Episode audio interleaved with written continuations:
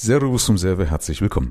Ich hatte letztens mit einem Freund ein Gespräch darüber, dass er praktisch, ja, sag mal, in, in, mit den Gedanken aufgewachsen ist in seiner Familie, dass die Familie immer gesagt hat, wir sind arm. Das waren die eigentlich nicht. Also die haben im Endeffekt gut bezahlte Jobs gehabt, ein eigenes Haus, Auto und so weiter. Also alles das, was man früher ruhig ja, so als, als Ansatz von wohlhabend bezeichnen konnte, aber erst jedes Mal ähm, oder jedes Mal haben die Eltern gejammert, gesagt, wir sind arm und haben praktisch damit suggeriert oder gezeigt, oder sich selbst verkauft, dass das Geld nicht reichen wird.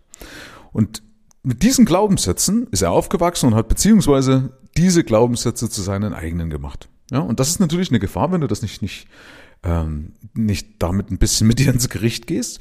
Und deswegen mache ich die Folge exemplarisch für alle, die in der ähnlichen Situation sind ja, und sagen, hey, pass auf, äh, irgendwo fühle ich mich arm und ich will dazu rufen, dass du eigentlich schon reich bist. Weil, wenn du dich nämlich arm fühlst, das ist jetzt die Gefahr, wenn du dich arm fühlst, weil du das beispielsweise von deiner Familie gelernt hast und das somit mehr oder weniger in dein Genom übergegangen ist, dann ist erstens mal das Blöde, dass du es weiter vererbst und das zweite ist aber, dass du es auch nicht oder nie mit Geld lösen kannst. Also egal wie viel Geld du verdienen wirst, egal wie viel Geld du haben wirst, du wirst immer wieder einen Grund finden, warum dein Geld nicht reichen wird.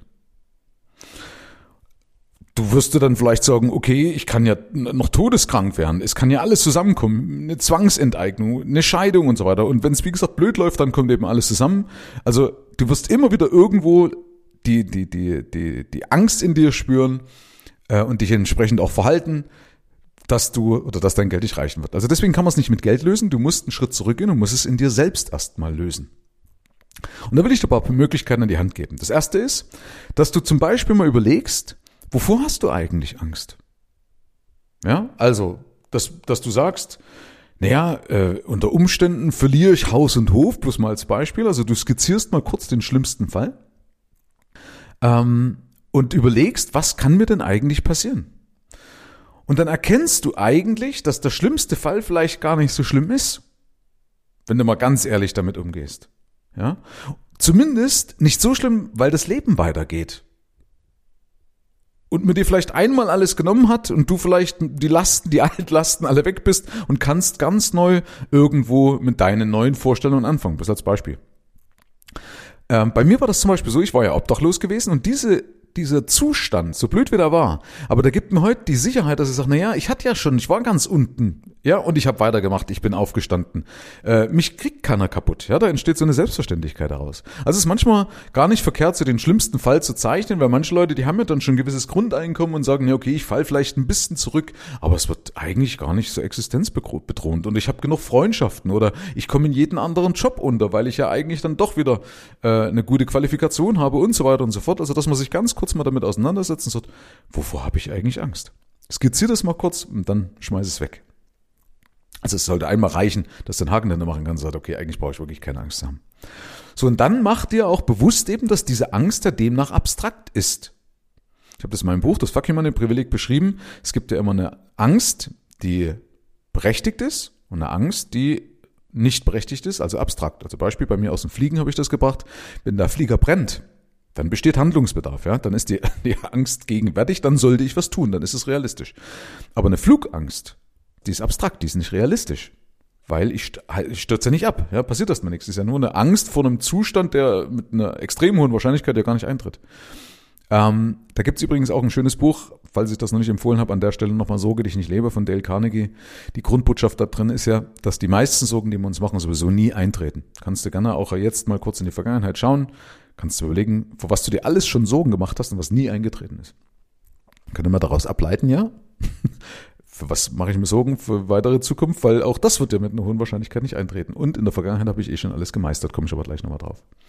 Also, mach dir bewusst, dass die Angst abstrakt ist und du eigentlich schon alles hast. Was meine ich damit? Also, dass du eben schon reich bist, weil du bist zum Beispiel in einem der reichsten Länder der Welt. Du hättest auch irgendwo anders geboren werden können. Aber nein, du hast dir das reichste Land der Welt ausgesucht. Ja? Ähm, und du hast das, was du jetzt hast, hast du dir selber aufgebaut in der Regel, ja? Also das, du überleg dir einfach mal, was du alles schon geschafft hast. Wichtig ist auch, schreib das auf. Mach das nicht einfach in Gedanken, sondern nimm dir immer einen Notizblock und schreib jedes kleine Ding auf, wo du merkst, ja, schau mal, was ich von Glück habe. Schau mal, was ich schon alles geschafft habe. kriegt doch eh alles in den Griff. Und wenn nicht, Herrgott, dann wäre ich halt noch kreativer. Ja, Not macht erfinderisch bekanntlich. Hat's ja auch die Vergangenheit schon gezeigt. Also kann man sich, kannst du schon auf dich verlassen. Glaub mir das. Du kannst dich auf dich verlassen.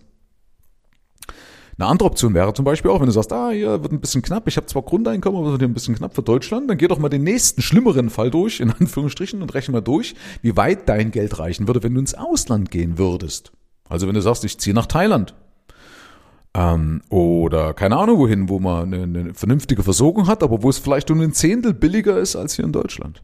Und schon reicht dein, dein Geld zehnmal so lang. Wäre auch eine Option. Ja, also wenn du irgendwo so, eine, so ein Mangeldenken hast, dann denke mal, okay, gut, ich kann immer noch ein Ticket kaufen, flieg nach Bali, boah, und dann bin ich am Strand, kann dort vom Laptop aus arbeiten und du merkst, dass es vielleicht auch, dass das eigentlich der Worst Case, der schlimmste Fall ist. Ist auch manchmal nicht verkehrt. Ja? Und das letzte, was ich dir in die Hand geben möchte, ist ein Gedankenstopp, den du machen kannst. Ganz ehrlich, du bist ja der Chef über deine Gedanken, richtig? Also es denkt dich ja nicht einfach so, sondern du kannst den Gedanken stoppen und durch einen anderen einfach ersetzen. Natürlich kostet das Disziplin, weil dein Leben hat dich ja bis hierhin geprägt oder vielleicht, wenn es blöd gelaufen ist, sogar versaut. Und dann geht das nicht von heute auf morgen. Das heißt, man braucht da schon ein bisschen Disziplin, aber irgendwann wird es Gewohnheit, irgendwann geht dann das als neue Gewohnheit in dein Genom über und das ist ganz selbstverständlich. Ja? Bei mir ist zum Beispiel auch so, ich ersetze dann diese Gedanken und dann denke ich einfach an was Schönes und das empfehle ich dir auch. Denk einfach an was Schönes. Wer ist der Boss? Du oder die Umstände? Und das Ziel ist eben, dass du das so lang machst, bis du die innerliche Überzeugung und, ich nenne das ja das Wohlstandsbewusstsein hast und das Reichtum dein natürlicher Zustand ist. Und für diesen Zustand oder für jedes kleine Puzzleteil, was dir hilft, dahin zu kommen, dafür suchst du permanent Bestätigung.